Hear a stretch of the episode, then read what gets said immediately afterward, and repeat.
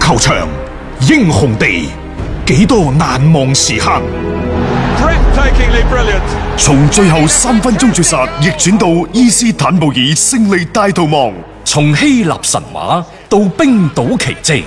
Phenomenal. 從童話變成現實。從英雄變成傳奇。 The world champion. 最偉大嘅球員，最不可思議嘅入球， Extraordinary entertainment. 勝敗之間只有一線。神奇之處，魅力所在， In the Tokyo Olympics. 只可意會，更可言傳。足球新勢力。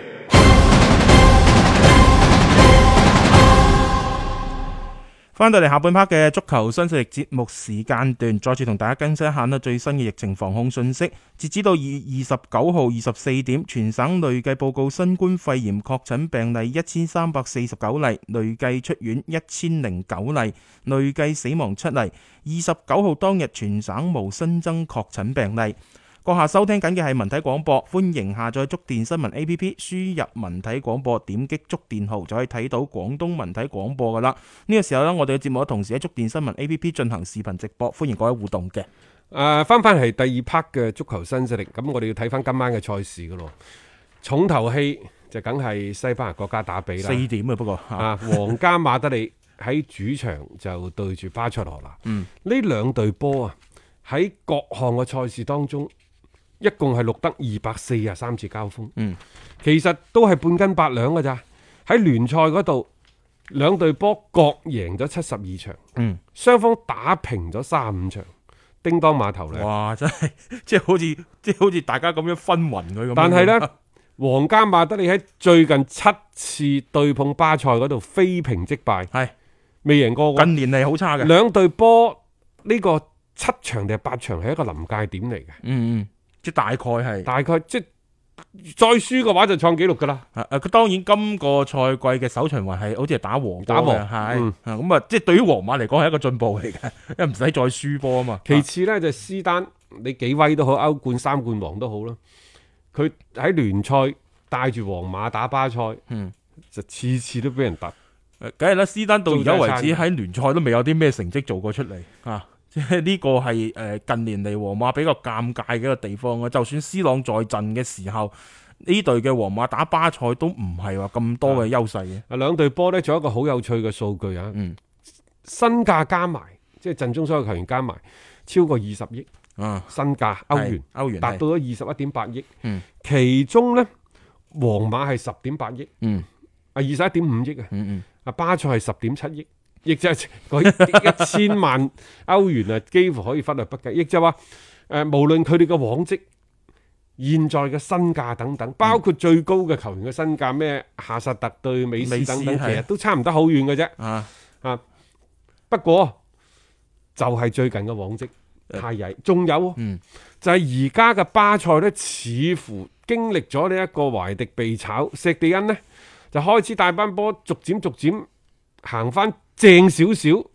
但係相反呢，就去最近呢幾場賽事呢，皇家馬德里嘅狀態啊直插到谷底，呢個係百思不得其解其解嘅。此啊消彼長之下，皇馬今個賽季幾時開始順呢？呢就係佢哋第一階段贏誒、和咗作客對巴塞嗰陣係時啦開始好嘅。係。幾時開始衰嘅呢？踏入二月份之後衰嘅。其實呢個衰呢，就從賓森馬喺前邊入唔到波開始衰冇嘅。錯啦，佢太單一啦嘛個點，因為其實呢個係隱患係一直都存在嘅，只不過之前呢，佢硬係咧憑藉住嗰股嘅氣勢啦，每一場比賽都總係有啲人出嚟貢獻下。係但係你唔唔能夠話淨係依靠翻，淨係賓森馬一個，其他嗰啲係咩拉莫斯、華拿利嗰啲成為第二號射手，咁啊、真係搭飛機啊呢樣嘢。嗯咁今晚嘅呢場賽事呢，就變得有趣啦。係有趣喺邊度呢？聯賽本身呢，皇馬一直就排頭嘅，但係最近兩場賽事呢，一平一負，結果嘅話，佢哋而家係五十三分，嗯而呢邊嘅巴塞呢，係五十五分，嗯，亦就話如果今晚皇馬一輸波呢，你就撐對手五分嘅咯喎。係撐對手五分的話，咁你唔單止要後邊啲賽事贏晒，你只要寄望巴塞輸兩場至得。各位一平一負都未必得啊！係啊，嗯所所以以輸啦，因為一平一負大家同分嘅時候就要計嗰個雙方嘅成績對對賽成績啊對手㗎嘛嘅成績，佢又衰咗噶。係啊，所以啊呢呢場嘅比賽對於皇馬嚟講，你唔贏唔得，即係唔贏嘅話和呢，都得。啊，我覺得贏咗就成個形勢會好啲咯。你和波嘅話呢，咁都仲係要睇人哋嘅面色。即係總體嚟講啊呢，而家又嚟到咗皇馬一個都幾關鍵嘅點。誒、上半程我即係又記得當時喺國家打比之前嘅皇馬又係搖搖噏噏嘅，但係打咗嗰場波之後呢，就慢慢好咗。唔知係咪又係時間揾巴塞嚟充一充電咁呢？呢兩隊波呢，喺最近呢幾年，即係都面臨一個相同嘅問題，就係、幾時放手。嗯啊，遲早要放嘅，係皇馬就放咗 C 朗，放手啦嚇，巴塞一定會放美斯。幾時放呢？嗱，皇家馬德里放走咗 C 朗，經歷咗一個賽季嘅動盪，好似開始步入正軌。嗯，喂，但係隨住第二個賽季，亦就係呢個賽季，賽事深入去，佢發現死啦，前邊冇人入波。嚇賓森馬以為呢就可以頂得兩嘢，咁啊但係最近十場賽事只係入咗兩隻，係啊咯，十三場賽事入兩佢隻。係頂兩嘢啫嘛，咪就就賽頂兩季嘢錯嗰兩嘢咯。相反呢，喺佐仁達斯效力嘅斯朗呢，啊最近十場有咗十三隻波，即係啊有對比先至有傷害嘛。所以我就話呢度幾時放個節奏如何把控？嗱，美斯一定會離開巴塞，嗯，幾時會離開？幾時嘅啫到底係去其他球隊效力，抑或就此喺巴塞退役？嗯而佢退役之後，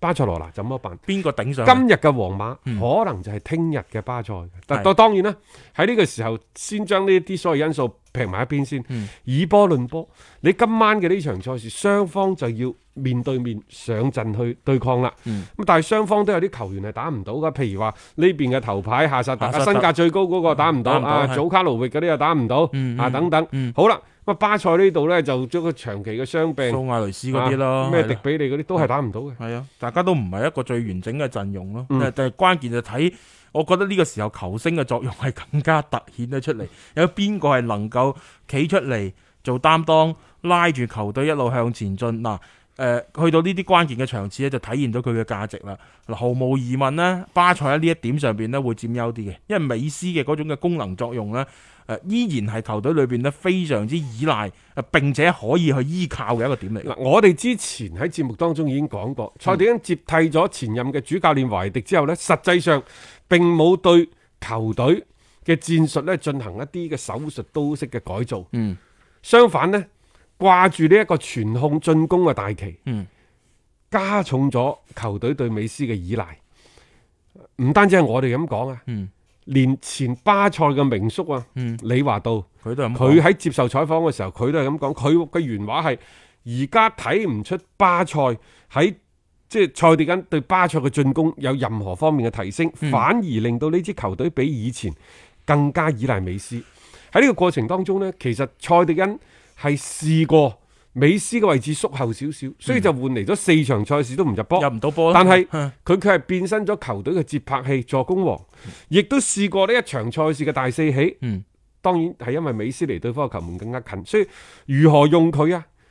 我諗蔡迪恩自己本身都未諗好，只不過即係大長老喺度，我成隊波對你更加依賴。但係到底點樣用你先至係最合理嘅呢？佢而家仲有一個摸索階段，係啊，即係呢個佢自佢先己至未有未諗得四透。場唔入波啊，然之後一場入四隻啊嗰啲咁樣嘅情景出現。嗯，因為我擔心就俾佢諗透嘅時間都可能唔係好多啫，呢樣嘢嚇，即係俾到佢其實可以即係自主去發揮嘅空間唔大啦。關鍵又要睇翻美斯點樣樣去使用喺呢個比賽過程當中，你希望佢達到點樣樣嘅功能效果。如果美斯係遠離球門嘅話，你懟咗佢前面嘅，包括咩基士文之類嘅呢啲球員，可唔可以承擔起呢一種嘅進攻摧城拔寨嘅一個責任？其實頭痕嘅，即係呢隊巴塞好似就話用美斯喺前邊，又好似嘥咗一個串連嘅嗰個功效，掹佢落嚟又冇咗進攻嗰邊嘅範疇啊！如果話蔡迪恩對於如何將美斯嘅價值最大化，仲喺度舉棋不定、略有猶豫之際呢，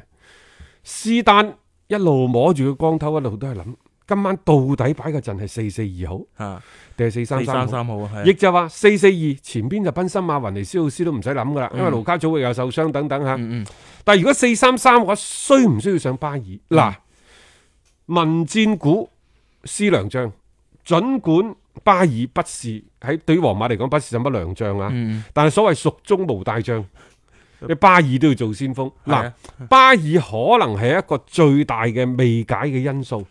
佢、上場可能會為球隊帶嚟一個災難性嘅碌碌無為嘅後果，從而呢就提早又離場等等。但係可能亦都會一戰功成，成為球隊嘅。係啊，呢一英雄喎，呢個一風頭場等比呢一場比賽佢係英雄有啊咁樣嘅能力嘅。冇錯，啊啊！但係作為斯丹，你就要評估風險啦，嗯因為係班拿貝，因為係國家打比啊，所以咁重要嘅場合，先至令到佢喺選擇嗰度呢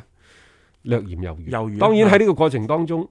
我傾向佢都唔一定上巴爾，啊，即係其實都係穩穩之陣陣前都，冇上啦。係啊，突然間我擺點上解去而家要上？我點解要將我自己對於巴塞嘅取勝嘅希望嗯寄託喺一個我並唔信任、並唔放心嘅球員身上呢？儘管你係即係名聲在外嘅巴爾，嗯，冇錯， 即係呢個我覺得個選擇唔單止係一場比賽嘅問題啊，我覺得亦都係整個嘅球隊嘅整體部署啊，包括你今後嘅成個發展嘅路向。既然呢個係不為自己所用嘅，你點解又要搖擺不定啊？啊關鍵場合又掹翻佢出嚟，咁咪令到佢個氣焰咪更加係脹大我哦其咗實。係傾向呢。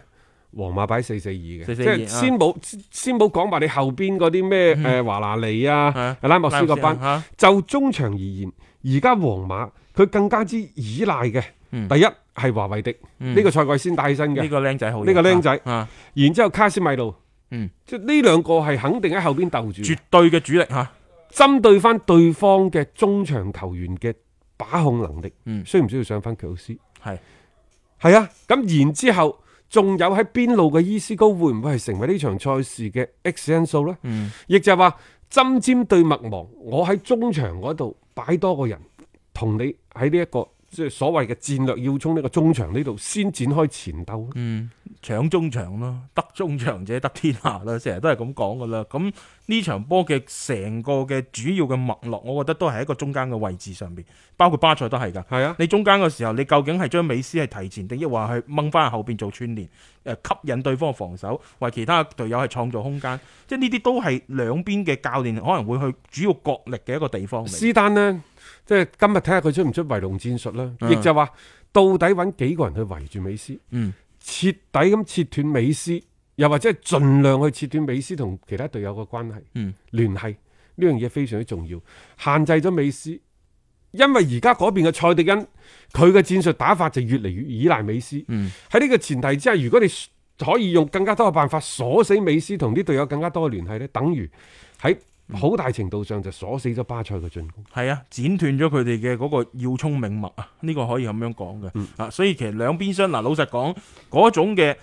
弱點，我覺得都係明顯嘅呢兩隊波嚇，就關鍵就睇你兩邊呢嘅場主教練點練嘅呢啫。場波點判咧？呢場波啊，又和波咯，係啊，有我仲係和嗰句老話，各位啊嚇，歷來大賽無名局，嗯和波對於兩隊波嘅主教練嚟講，都可能係一個相對可以接受嘅係結啊，果。我覺得一個賽季唔好啊一場賽事定勝負，係有咩嘅？而家呢場波只係第廿六輪，冇錯啦，打完呢場賽事，後尾就十二場，即係唔到期時需要賭上一切啊嘛，冇錯你即係大家可以角力嘅地方仲好所以多，喺咁嘅前提之下呢，我又覺得可能和局嘅機會啊，嗯相對係比較大啲嘅，嗯佔咗五成，又或者皇馬取勝三成，巴塞取賽取取勝有兩成嘅機會，嗯啊，即係五三二，你哎你任何一種可能你都唔可以排除㗎，因為嗰度有一個天神美斯。係啊。即係咁呢邊可能會唔會聽你講擺個五三二出嚟， 一個怪陣出嚟，啊唔知㗎。反正呢場波呢，好睇啊好睇㗎啦，但係未必係大家預想當中咁飛沙劈石嘅嗰一隻咯。咁啊，留意下啦，凌晨四點嘅國家打比啊。入波得分，聽得開心。 Absolute genius! Schultz, yes! He's done it! 足球新勢力， It's magnificent! 足球新勢力提示你，想了解更多賽事推介分析，請添加關注北單體育微信公眾號。北單體育公眾號無需註冊，一鍵辦理，及時了解各位專家老師嘅賽前臨場信息發布。係啦，咁各位喺收聽我哋節目嘅同時呢，亦都歡迎呢添加翻我哋官方合作伙伴北單體育嘅微信公眾號。咁喺上邊呢，亦都有好多我哋嘅專家老師啦，係對今晚嘅比賽啦，係就一啲嘅睇法啊，同埋一啲嘅推介同大家去分享嘅。有興趣嘅朋友啦，記得上翻啦，就係微信嗰邊搜索公眾號北單體育啦。係啊，咁啊喺誒我哋節目之後呢，就所有嘅臨場一啲資訊呢都會陸續上線啊，咁、大家可以留意翻呢，就係、北單體育嘅。誒、今晚上半夜睇英超，睇、英格蘭聯賽杯嘅決賽，下半夜呢，就睇西班牙國家打比。具體咁講啊，就係、十點鐘你可以睇愛華頓對曼聯，又可以睇呢就熱刺是打狼隊，打狼隊，其實兩場波都好睇嘅。係啊，所以我咪話有啊啲可惜咯。然之後十二點係嘛？十二點半十二點半。係就阿斯通維拉對住曼城曼城，嗯聽日四點就算啦皇馬係啦聽日早上起身再 睇，啊，又或者真係忍唔住誒都會一路睇嘅。撐落去睇落去啊嚇。誒，曼聯就好似即係隨住呢一個嘅誒。呢一個 B 費啊，班奴費南迪斯嗯啊，有好嘅表現之後呢，有一啲即係輕舟已過萬重山嘅感覺。但係，我覺得大家都係要小心啲，嗯因為曼聯嘅落印呢，就可能幾場好啊，幾場衰，幾場好啊，幾場衰。咁即係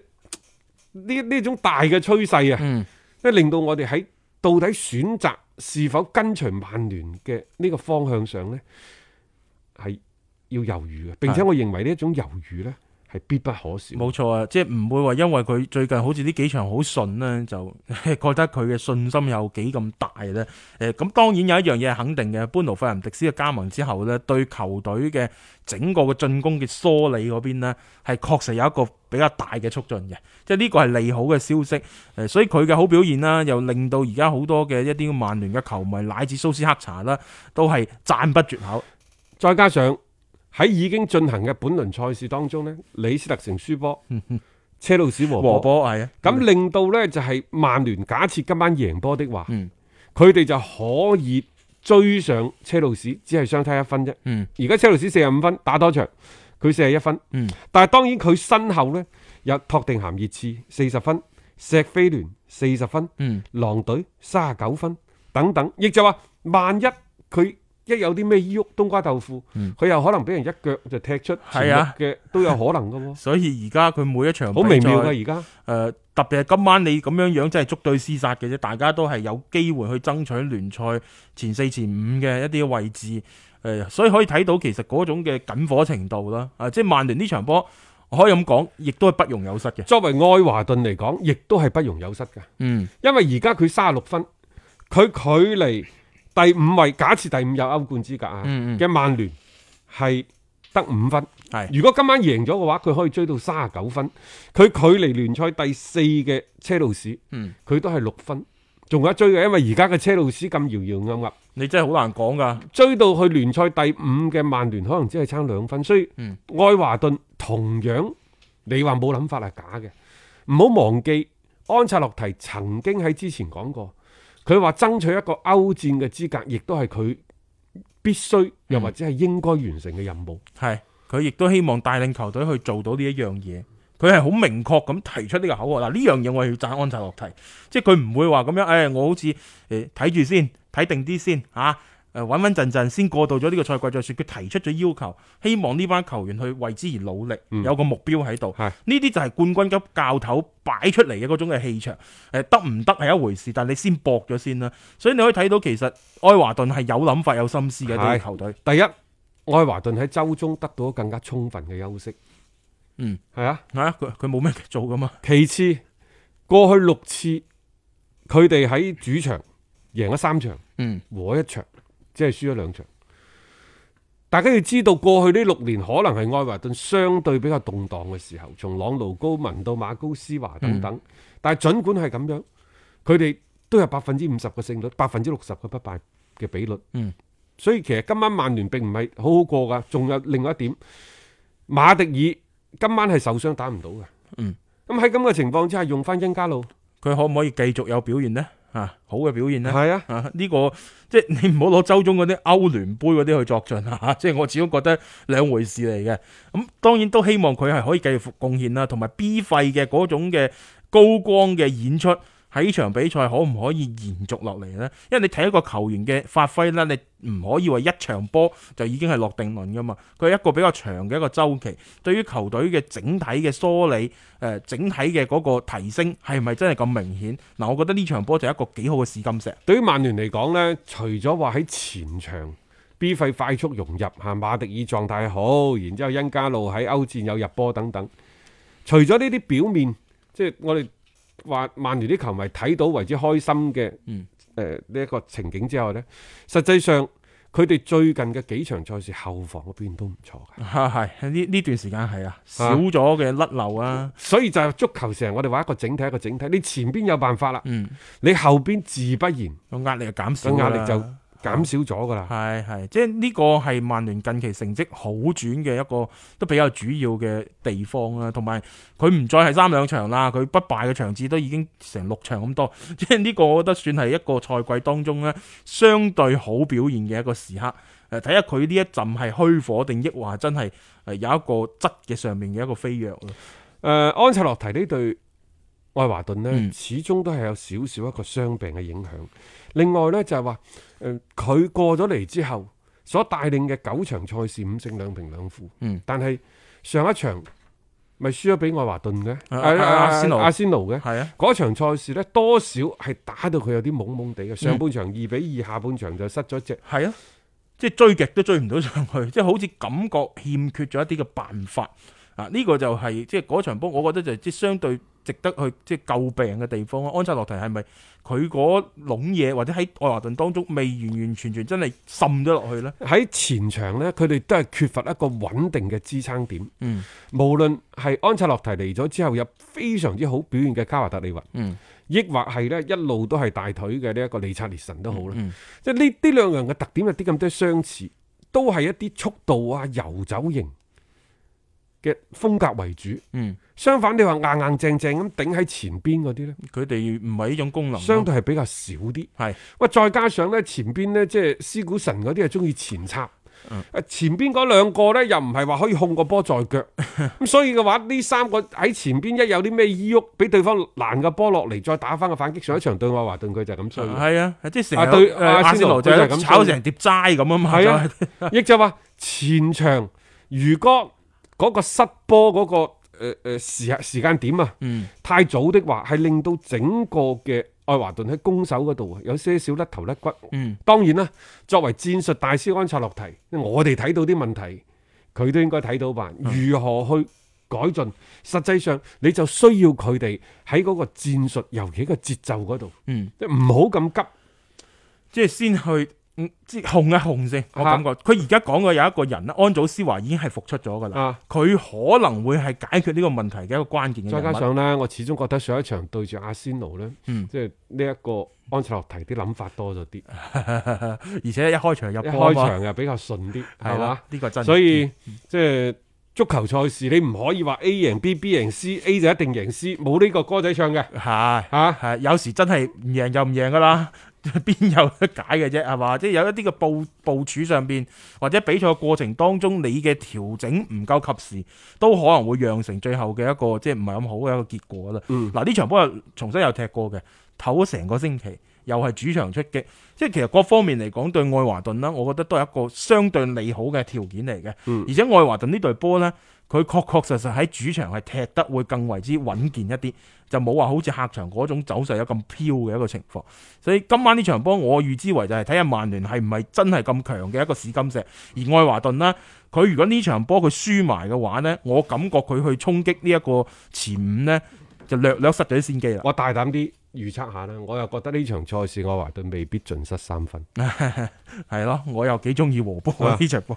今日好多波，我覺得其實大家和波係合乎嗰個嘅即係利益最大化。熱刺對狼隊有和波，嗰嗰場波啊，我第一回合覺得佢會和，但係最後都整一隻入去，大家覺得熱刺佢唔係好掂嘅時候，硬係就會有啲嘅比賽呢，就誒、呃、會出現一啲嘅好嘅表現嘅，唔出奇㗎吓。誒同埋我少少提醒大家嚇，上個周日嘅同一時段十點鐘嗰兩場都三比零嘅，又係狼隊又係曼聯啲比賽，我點知呢場波會唔會神同步㗎？